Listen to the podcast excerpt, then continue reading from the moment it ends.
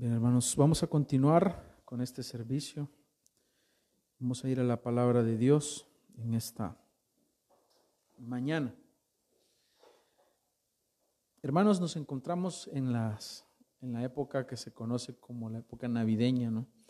Ustedes saben que es una época en la cual las personas eh, o el mundo pues tomó tomó la fecha para poder, eh, voy a decirlo así, aparentemente celebrar el nacimiento de Jesús. Pero vemos que muchas personas esto es lo que menos hacen, acordarse de Jesús. Y aprovechando la receptividad y el, el tema y la ocasión, vamos a estar hablando durante dos domingos consecutivos algo relacionado a esto para lo cual les invito que puedan eh, no dejar de congregarse, ¿verdad? que puedan estar, para que podamos eh, crecer en cuanto a este conocimiento de la palabra de Dios. Y aprovechando la ocasión, pues he decidido eh, predicar dos sermones relacionados a esto. El tema de esta mañana es el Mesías prometido. Y yo quiero que vayamos a la palabra de Dios viendo algunos textos que nos han hablado antes acerca de la venida del Hijo de Dios. Porque si bien es cierto, el mundo, aunque diga que celebra la Navidad, pero lo que menos hacen es acordarse de que Cristo en verdad encarnó y qué significa, para nosotros no tiene que ser así. Nosotros sabemos que Jesús no nació en diciembre. Ya sabemos que no nació en diciembre. Por eso no participamos de una fiesta pagana. Y hay algo que hemos estado hablando con, mi esposa estos últimos días. Y referente a esto, porque siempre sale el tema del arbolito, siempre sale el tema de la Navidad, y en esta época, siempre, siempre. Hay un grupo de creyentes que dicen que si celebras la Navidad estás participando de una fiesta pagana, pero se olvidan de un elemento muy importante en la adoración. Y es que para que haya adoración tiene que haber conciencia. Si tú no estás consciente de, que estás adorando algo, no, no estás adorando nada. Tiene que haber conciencia. Es decir, cuando tú estás en una reunión familiar el 24, estás con tu familia, tú no estás diciendo, estamos aquí reunidos en honor a Tammuz o a los dioses babilonios. Tú, tú no estás diciendo eso.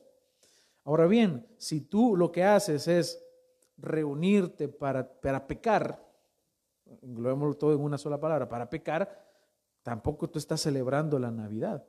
Si tú le estás entonces celebrando al, al pecado, pero tú tienes la oportunidad como hijo de Dios de santificar la fecha. ¿Qué es santificar la fecha?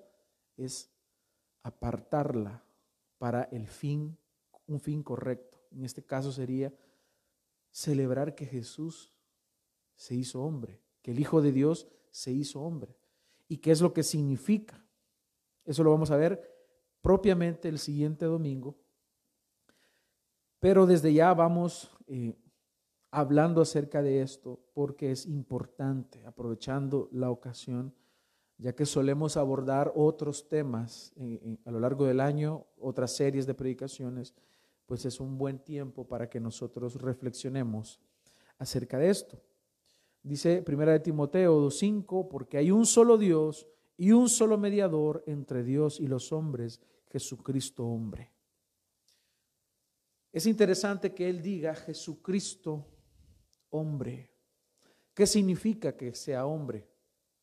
Jesucristo como hombre, porque él fue y es hombre y Dios, 100%.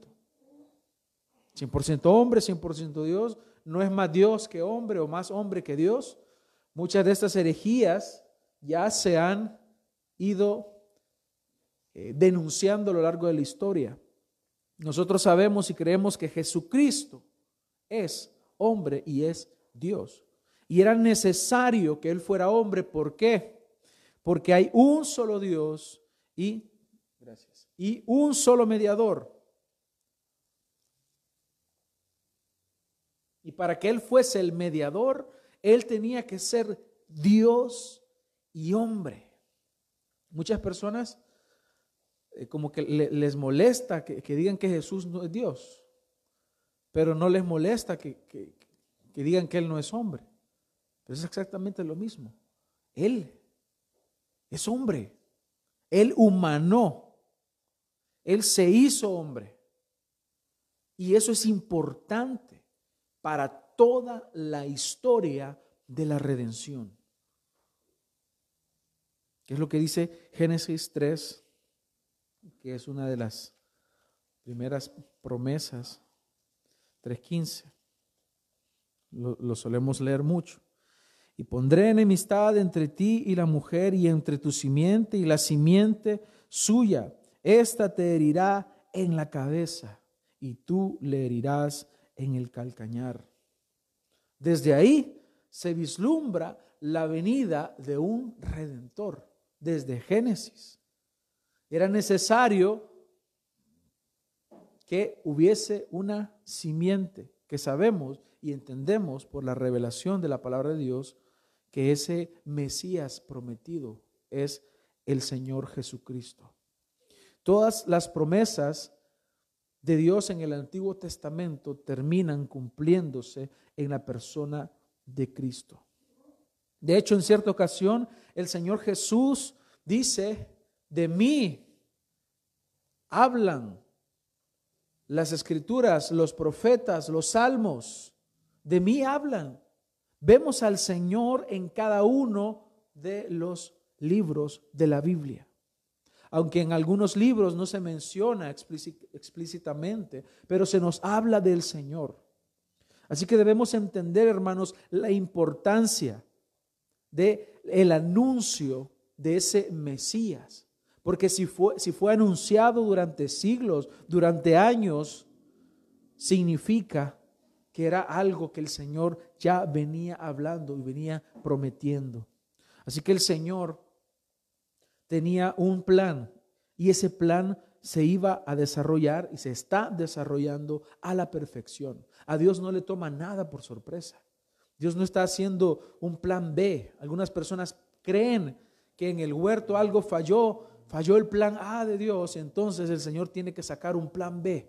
Y no es así. Todo es parte del plan redentor del Señor. Porque ese cordero fue inmolado desde antes de la fundación del mundo. ¿Y por qué fue inmolado? ¿Por qué murió por alguien? Porque él ya sabía que él iba a desarrollar este plan. En el huerto el pecado entró en el hombre y la descendencia de Adán estaba marcada por la muerte, muerte espiritual y separación y excomunión de Dios. Ya el hombre no podía acercarse a Dios. En el huerto, Adán y Eva podían tener una relación estrecha con el Padre, con el Señor, con Cristo. ¿Y qué es lo que pasó? El pecado entró y cortó esa comunión. Ya no había comunión. Ya no había una manera de poder acercarse. Por eso es que he leído que hay un solo Dios y un solo mediador entre Dios y los hombres, Jesucristo hombre. Pudiese haber iniciado con otro texto, pero este texto nos está hablando del propósito de Cristo, del Hijo de Dios, al hacerse hombre. Ser Él el intermediario y que pudiese haber de nuevo una comunión que se había perdido en el huerto, pero que ahora a través de Cristo y solamente de Cristo es posible que esta comunión pueda volver a ser. Porque tú no tienes comunión con el Señor a través de las obras que tú haces, a través de los santos que la Iglesia Católica adora. No, es solamente a través de Cristo. Solamente a través de Cristo. No es a través de Mahoma, no es a través de Buda, no es a través de Confucio, no es a través de Elena de White, no es a través de, el, mormonismo o el ángel Moroni, a través de Joseph, Joseph Smith, no es a través de nadie de ellos. La Biblia es clara en decir que hay un solo Dios. Jesús no es uno de varios caminos. Él es el camino. Él está excluyendo cualquier otra idea que tú tengas en la mente de poder acercarte a Dios. Hay un solo, un solo, un solo Dios y un solo mediador entre Dios y los hombres y es Jesucristo, hombre. Por eso es que Él se hizo hombre. Por eso es que Él tomó un cuerpo.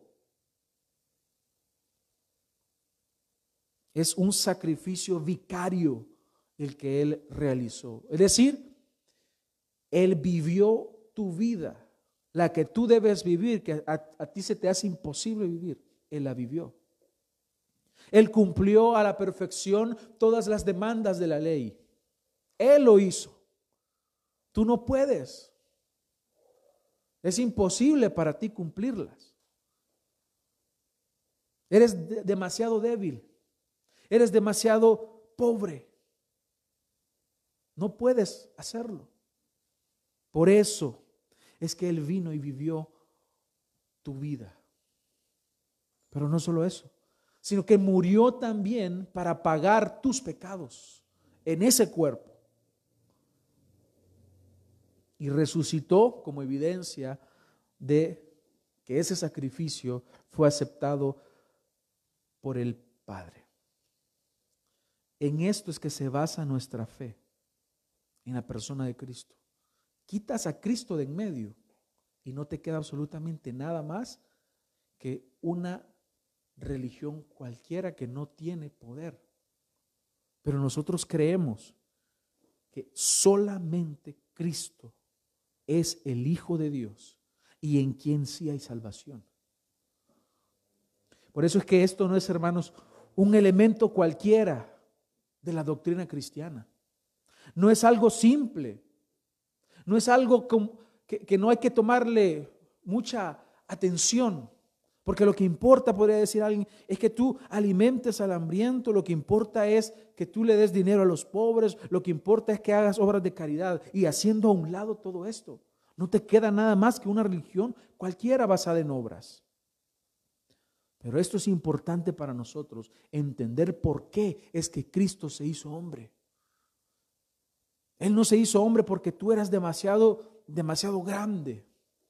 Y que el Señor dijo, no, yo tengo que morir por Él. No. Es porque Él tiene un plan y es para su gloria. Y Él soberanamente, en su gracia y misericordia, nos ha incluido en ese plan, no mereciéndolo. Por eso es necesario, hermanos, que entendamos, según lo que dice Juan 20, 31, dice, pero estas cosas se han escrito para que creáis que Jesús es el Cristo, el Hijo de Dios, y para que creyendo tengáis vida en su nombre. Así que si hay un mensaje que ha sido dado, es necesario que lo conozcamos. Vamos a ver que existen algunas profecías que se identifican como profecías mesiánicas, que nos están hablando de la venida del Mesías. Es necesario que entendamos que existen estas profecías que Cristo, que el mismo Señor reveló a través de sus santos profetas en el Antiguo Testamento. Y vemos ya desde Génesis 3.15 una promesa ahí que habrá alguien que va a aplastarle la cabeza a la serpiente. ¿Quién más puede hacerlo? Sino solamente Cristo, solamente el Señor. Hay unas bendiciones que se dieron y promesas que nos hablan acerca del Señor de forma indirecta. Por ejemplo, se habla de la bendición de Noé. Se nos habla acerca, eso está en Génesis 9:25. Ahorita le voy a mencionar nada más algunas citas. Estas no las voy a leer. Las siguientes, yo les voy a decir cuáles vamos a leer. Eh, las que son más directas del Señor.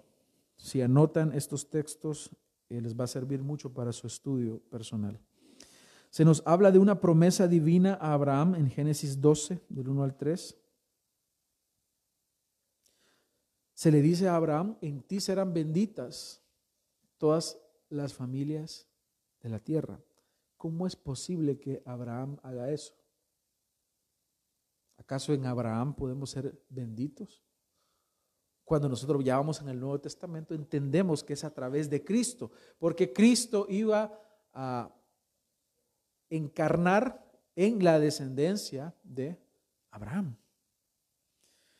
Se le da una bendición a Jacob, de Jacob. Se habla acerca de Judá, cuando él da las bendiciones a sus hijos, se menciona a Judá, que tiene que ver con el Señor también. Vemos también eh, en Deuteronomio 18:15 se habla de, de un gran profeta que sería dado. Está hablando acerca de Cristo, acerca del Mesías. Desde ya se está vislumbrando la venida de ese Mesías.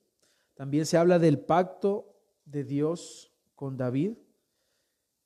En segundo de Samuel 7, 8 al 16 de hecho, de esto hay varios textos que nos habla que habrá un trono eterno para David. Pero hermanos, ¿cómo es posible que haya un trono eterno de David? ¿Acaso David es eterno? No, hermanos, David, David ya murió, David descansa ya. Él está esperando el día de, de la venida del Señor para la resurrección. Pero esto solamente se puede cumplir en Cristo, que es eterno que es el Hijo de Dios.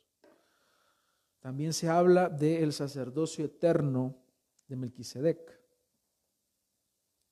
Se menciona también en el Salmo 114, Hebreos 5, 6.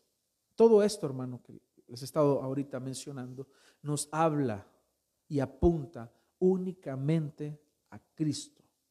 No hay nadie más quien pueda cubrir ese espacio.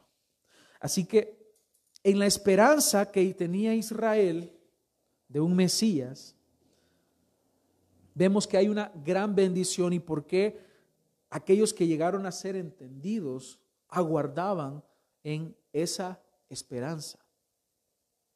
Que es lo que nosotros nos encontramos en los evangelios cuando María y José llevan a presentar al niño cuando a Jesús que había estaba recién nacido para presentarlo al Señor se encuentra con un hombre llamado Simeón. Él era uno de esas personas. Y obviamente el Espíritu Santo lo lleva ahí al templo. Y él era uno de esas personas que estaban esperando la venida del Mesías. Pero vamos a ver algunas promesas que fueron dadas siglos atrás y que se cumplieron en el Señor. Así que estas también las pueden ir anotando. En Isaías 7:14 vemos ahí una promesa preciosa que dice que nacerá de una virgen. La promesa y la profecía era que el Mesías iba a nacer de una virgen. Dice, por tanto, el Señor mismo os dará señal, he aquí que la Virgen concebirá y dará a luz un hijo y llamará su nombre Emanuel, que significa Dios con nosotros. Eso vemos que se cumple y vemos en los evangelios, Mateo 1, 19. Dice, y José su marido, siendo un hombre justo y no queriendo difamarla, quiso abandonarla en secreto. Pero mientras pensaba en esto, he aquí que se le apareció en sueños un ángel del Señor y le dijo, José, hijo de David. Hermanos, esto no está aquí colocado al azar. Esto es porque es parte de la promesa del Señor. Yo no sé si tú te regocijas, pero a mí me da mucho gozo, mucha alegría al saber que cada una de las promesas y profecías respecto al Señor se cumplen, se cumplieron. Por eso es que me da gozo, me da alegría, porque mi fe no está fundamentada en algo vano, superficial y sin sentido, sino que tiene todo el sentido posible. José, hijo de David, no temas recibir a María tu mujer, porque el niño que se ha engendrado en ella es del Espíritu Santo, y dará a luz un hijo, y le pondrás por nombre Jesús, porque él salvará a su pueblo de sus pecados.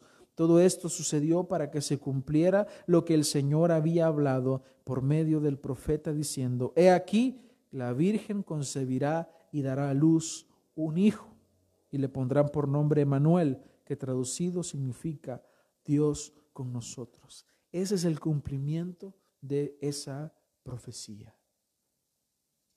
Pero aún hay más. Se nos dice también que iba a nacer en Belén. Miqueas 5, 2. Dice la profecía de Miqueas. Pero tú, Belén Éfrata, pequeña para estar entre las familias de Judá, de ti me saldrá el que será Señor de Israel. Y sus salidas son desde el principio, desde los días de la eternidad. Aquí no está hablando de cualquier profeta que van a ser alguien. Miren todavía cómo cierra esta parte el profeta. Sus salidas son desde el principio, desde los días de la eternidad. Está aplicándole eternidad. Está hablando de que Él es eterno. Él es el Mesías prometido. De ti saldrá el Señor de Israel. Jesús nació en Belén, fue criado en Nazaret. Cuando Jesús nació en Belén, dice Mateo 2.1, ahí encontramos el cumplimiento de la profecía y Mateo se encarga de dejar claro que esa profecía se estaba cumpliendo. Cuando Jesús nació en Belén de Judea, en días del rey Herodes, vinieron del oriente a Jerusalén unos magos y no eran Melchor, Gaspar y Baltasar, no eran esos nombres se los inventaron no sé cuándo, pero no, dice la Biblia esos nombres y tampoco eran, eran reyes, eran, eran magos personas que estudiaban los astros. Lucas 2, 4, sí, eran sabios. También dice, y también José subió de Galilea, de la ciudad de Nazaret, a Judea, a la ciudad de David que se llamaba Belén, por él, por ser él de la casa y de la familia de David. Así que esta profecía se cumple también del Señor. Pero también hay otro tipo de profecías respecto a lo que él iba a padecer. Y por eso es que cuando nosotros, a la luz de las escrituras, hablamos de que Jesús nació y mencionamos todo esto de la Navidad, que, es eh, natividad, significa nacimiento, no, no podemos, a la luz del Evangelio, dejar de hablar el propósito por el cual nació. ¿Por qué? Porque aunque le pongas ahí un poquito de, sentimentalismo, ah, el niño de Belén, el niño de Belén, pero él nació para algo. Como decía el pastor MacArthur en un sermón, el niño que nació para morir. El niño que nació para morir, para morir por nosotros. No podemos dejar a un lado porque él no se quedó niño. Yo le pido al, al niño Dios. Este no es niño. Sí nació. Fue un niño, pero creció. Y creció en gracia y en conocimiento. Se nos dice respecto a que él iba a ser un Mesías sufriente. En el Salmo 41.9 se nos habla de la traición que iba a recibir. Dice, aún mi íntimo amigo, en quien yo confiaba, el que de mi pan comía, contra mí se ha levantado, o contra mí ha levantado su calcañar, para pisotearlo, para destruirlo. Eso fue lo que experimentó el Mesías prometido, Jesucristo, al ser traicionado por Judas. Hoy es, muy fácil, sabemos, identificamos a Judas como el traidor, el traidor. Pero Judas, hermanos, fue un amigo íntimo de Jesús. Piensa en un amigo tuyo el mejor amigo que tú tengas. Y si no te ha traicionado o imagina que lo haga, te darás cuenta que es muy doloroso. Es muy doloroso porque es la persona de confianza. Pues eh, habían confiado tanto, él había confiado tanto en él que aún le había dado que manejara las, las finanzas, pues el dinero, porque era una persona de mucha confianza, pero él fue un traidor. En Juan 13, 18, referente a esto, dice, no hablo de todos vosotros, yo conozco a los que he escogido, pero es para que se cumpla la escritura, el que come mi pan ha levantado contra mí su calcañar, cumpliendo esa profecía. Se nos habla también más respecto a este Mesías sufriente, no solamente iba a sufrir una traición, sino que hay mucho más sufrimiento para él. En Isaías 53, 7, el texto del Antiguo Testamento, que es conocido como el quinto evangelio por cómo se expresa referente al Señor, dice, fue oprimido y afligido, pero no abrió su boca como cordero que es llevado al matadero y como oveja que ante sus trasquiladores permanece muda, no abrió él su boca. Esta profecía tú sabes que se cumplió en el Señor. En Mateo 27, 14 dice, y Jesús no le respondió ni una sola pregunta a lo que Pilato le decía, por lo que el gobernador estaba muy asombrado. Él cayó. Él no se defendió ante las falsas acusaciones.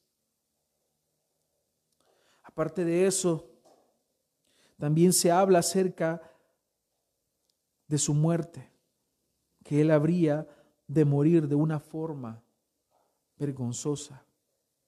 Zacarías 12:10 dice, y derramaré sobre la casa de David y sobre los habitantes de Jerusalén el espíritu de gracia y de súplica, y me mirarán a mí, a quien han traspasado, hablando acerca del Señor, y se lamentarán por él como quien se lamenta por un hijo único y llorarán por él como se llora por un primogénito. Ustedes conocen las lamentaciones de María y aquellas mujeres que anduvieron con el Señor, que amaron al Señor.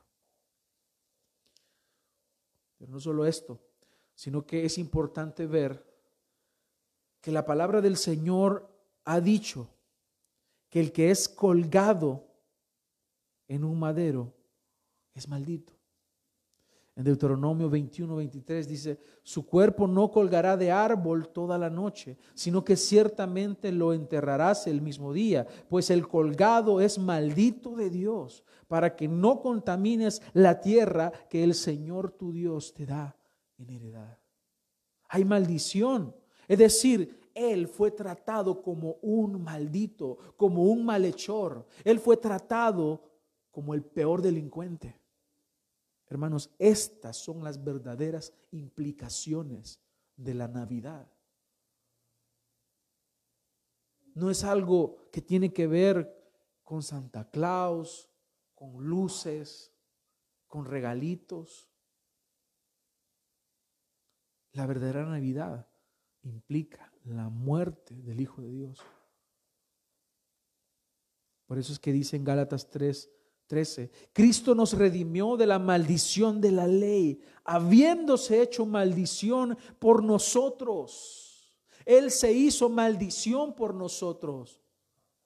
Él fue tratado como un criminal por nosotros, porque escrito está maldito el que cuelga de un madero, lo confirma el apóstol Pablo en Gálatas.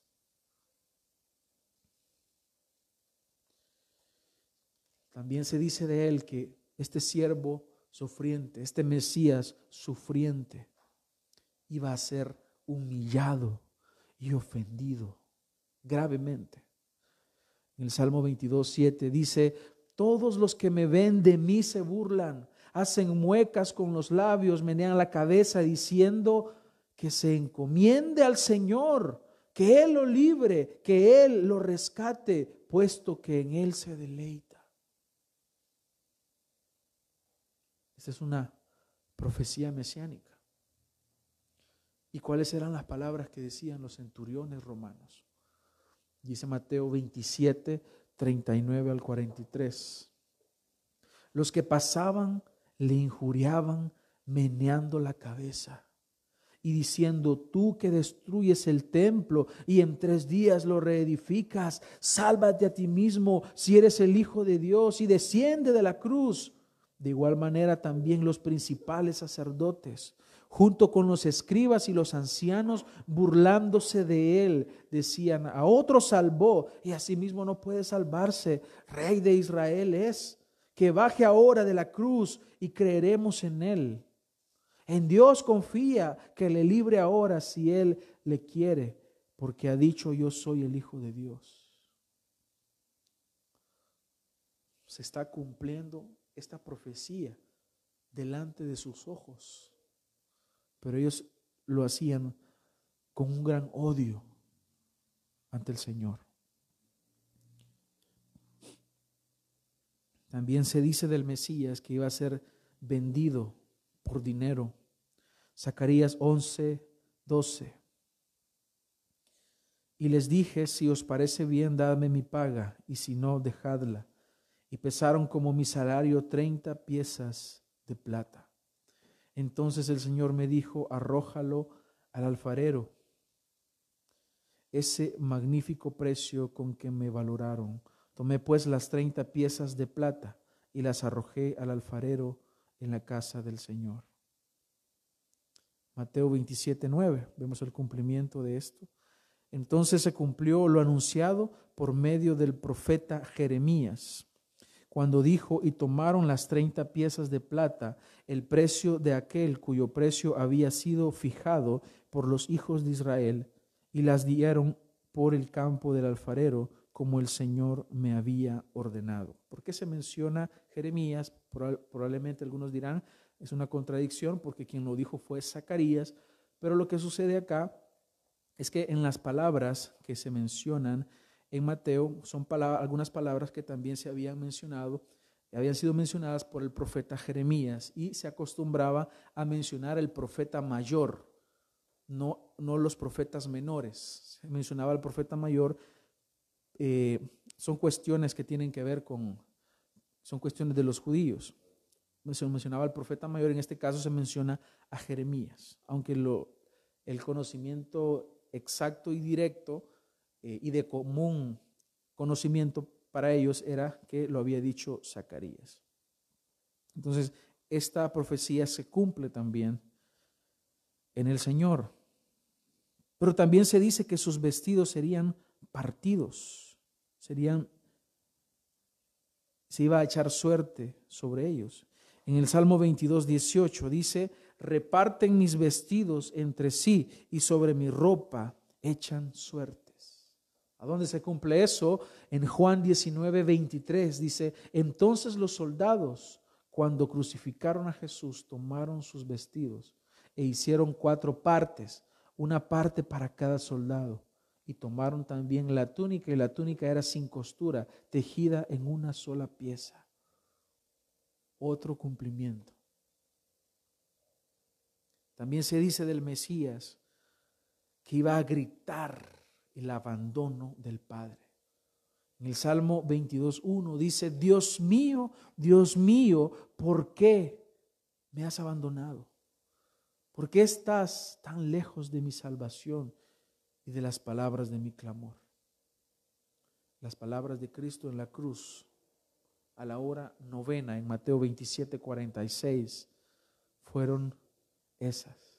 Dios mío, Dios mío, ¿por qué me has abandonado? Podemos continuar hablando acerca del sufrimiento del Señor.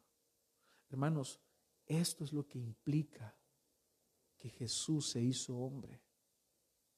Esto es. De esto se trata. Que Él vino a pagar por nuestros pecados. Por eso es que nos gozamos. Por eso es que, por lo menos en esta época del año, a mí me gusta mucho. Me gusta mucho porque se aunque lo hacemos constantemente, pero hay un poquito más de apertura de parte de las personas y tú puedes hablar con mayor libertad con alguien. Cuando tú estás con tu familia y hay alguien que no conoce al Señor, tú puedes decirle, ¿sabes qué significa de verdad la Navidad? Significa que el Hijo de Dios se hizo hombre. ¿Y por qué es que vino el Señor? Porque algunos piensan que, ay, qué, qué bonito que Él se hizo hombre y hasta ahí. Qué bonito que Jesús nació y no tiene sentido para ellos. Pero aquí está el sentido, hermanos. Que Él se hizo hombre para llevar sobre su cuerpo las heridas de nuestro pecado. Lee Isaías 53 para que te des cuenta de este propósito sublime.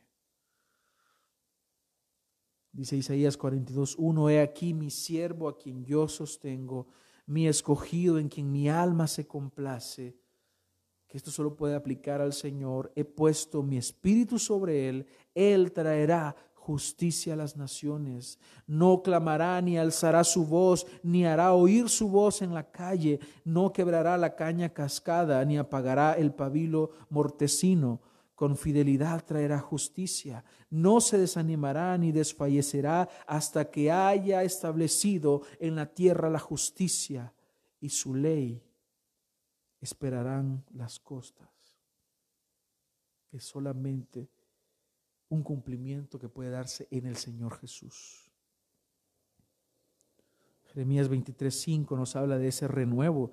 Aquí vienen días, declara el Señor, en que levantaré a David un renuevo justo y él reinará como rey, actuará sabiamente y practicará el derecho y la justicia en la tierra. En sus días será salvo Judá e Israel morará seguro.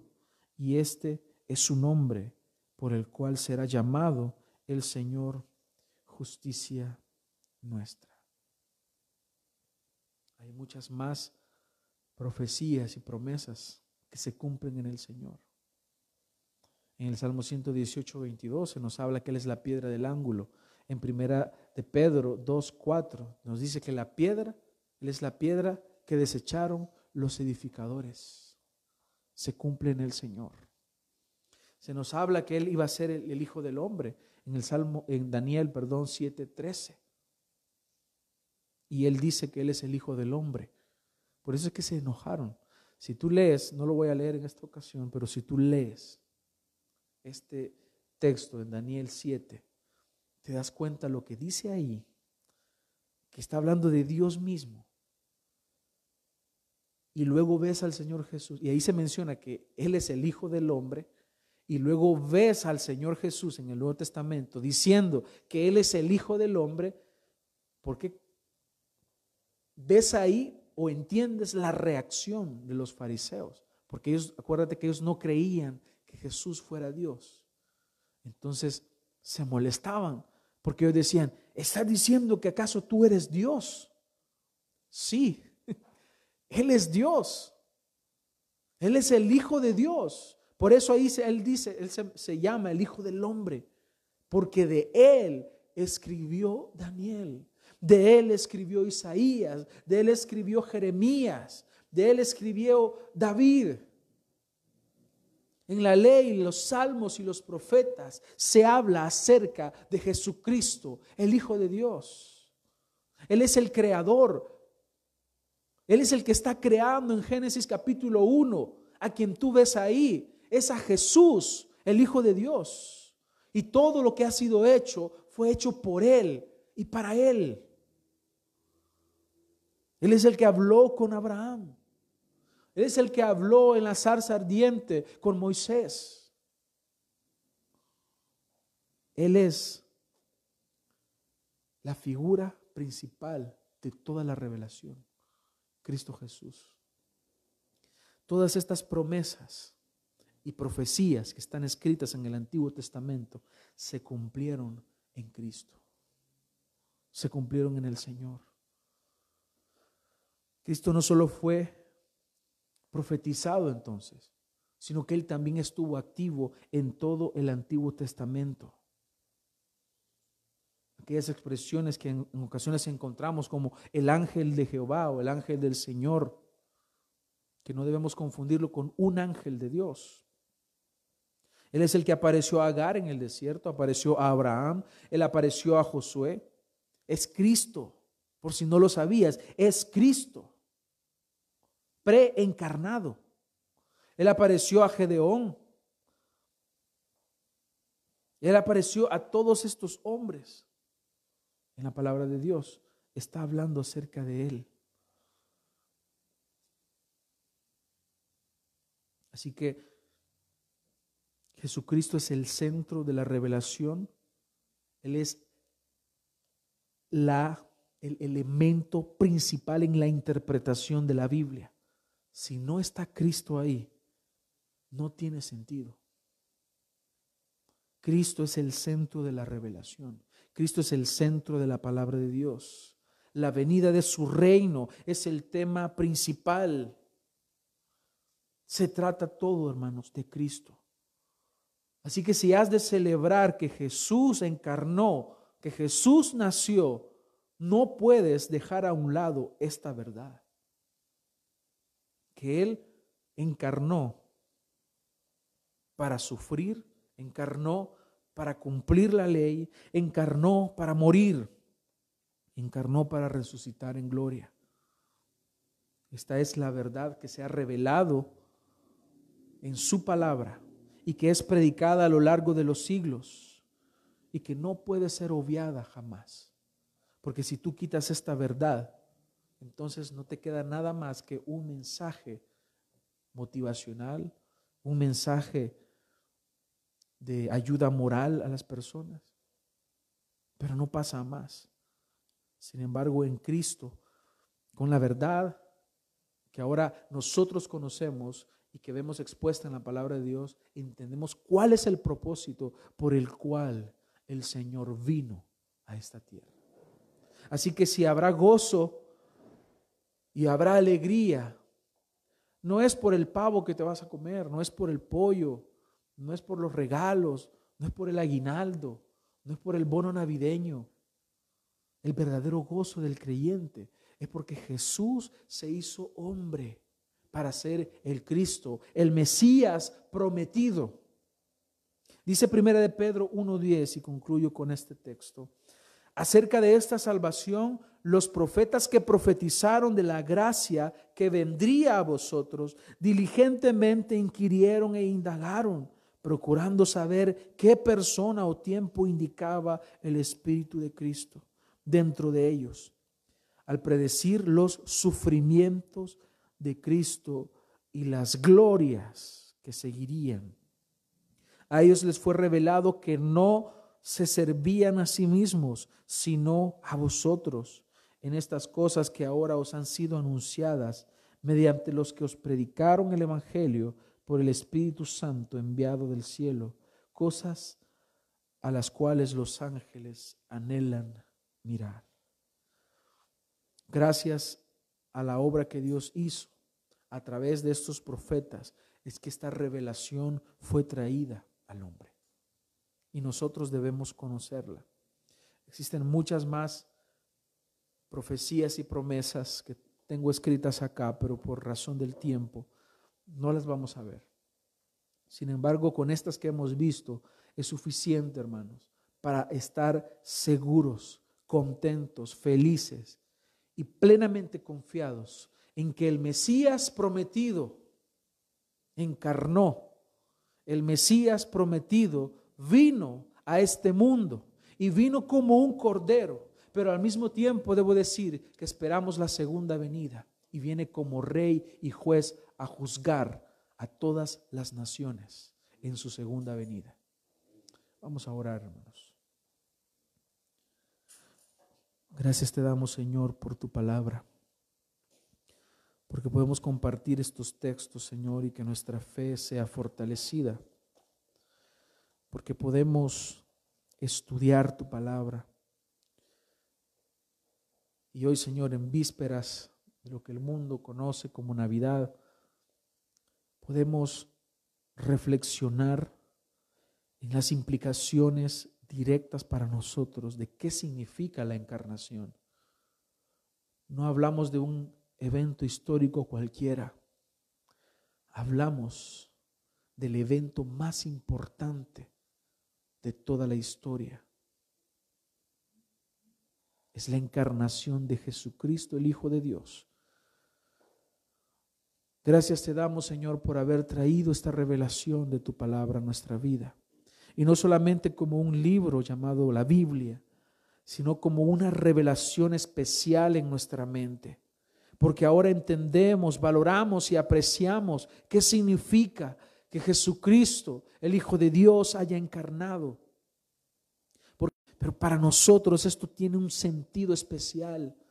Y es que a través de que Jesucristo haya encarnado es que nosotros podemos ser libres. Es porque alguien pagó el precio precio muy alto. Gracias te damos, Señor, por habernos dado la vida, por habernos ayudado, iluminado, guiado hacia ti. Te agradecemos, Señor, y ayúdanos en estos días a poder meditar en esto, a santificar estas fechas y darnos, Señor, cuenta de que esto no se trata de todas las cosas que comerciales que hoy en día giran alrededor de la fecha, sino que se trata de ti, se trata de Cristo, se trata del Mesías prometido, del siervo sufriente, del Cristo resucitado, de quien esperamos su segunda venida. Gracias te damos, Señor. Rogamos que nos lleves con bien hasta nuestros hogares, nos provea, Señor, esta semana, que tu palabra no falte. Gracias te damos, Señor, por tu amor y misericordia. En tu nombre oramos. Amén.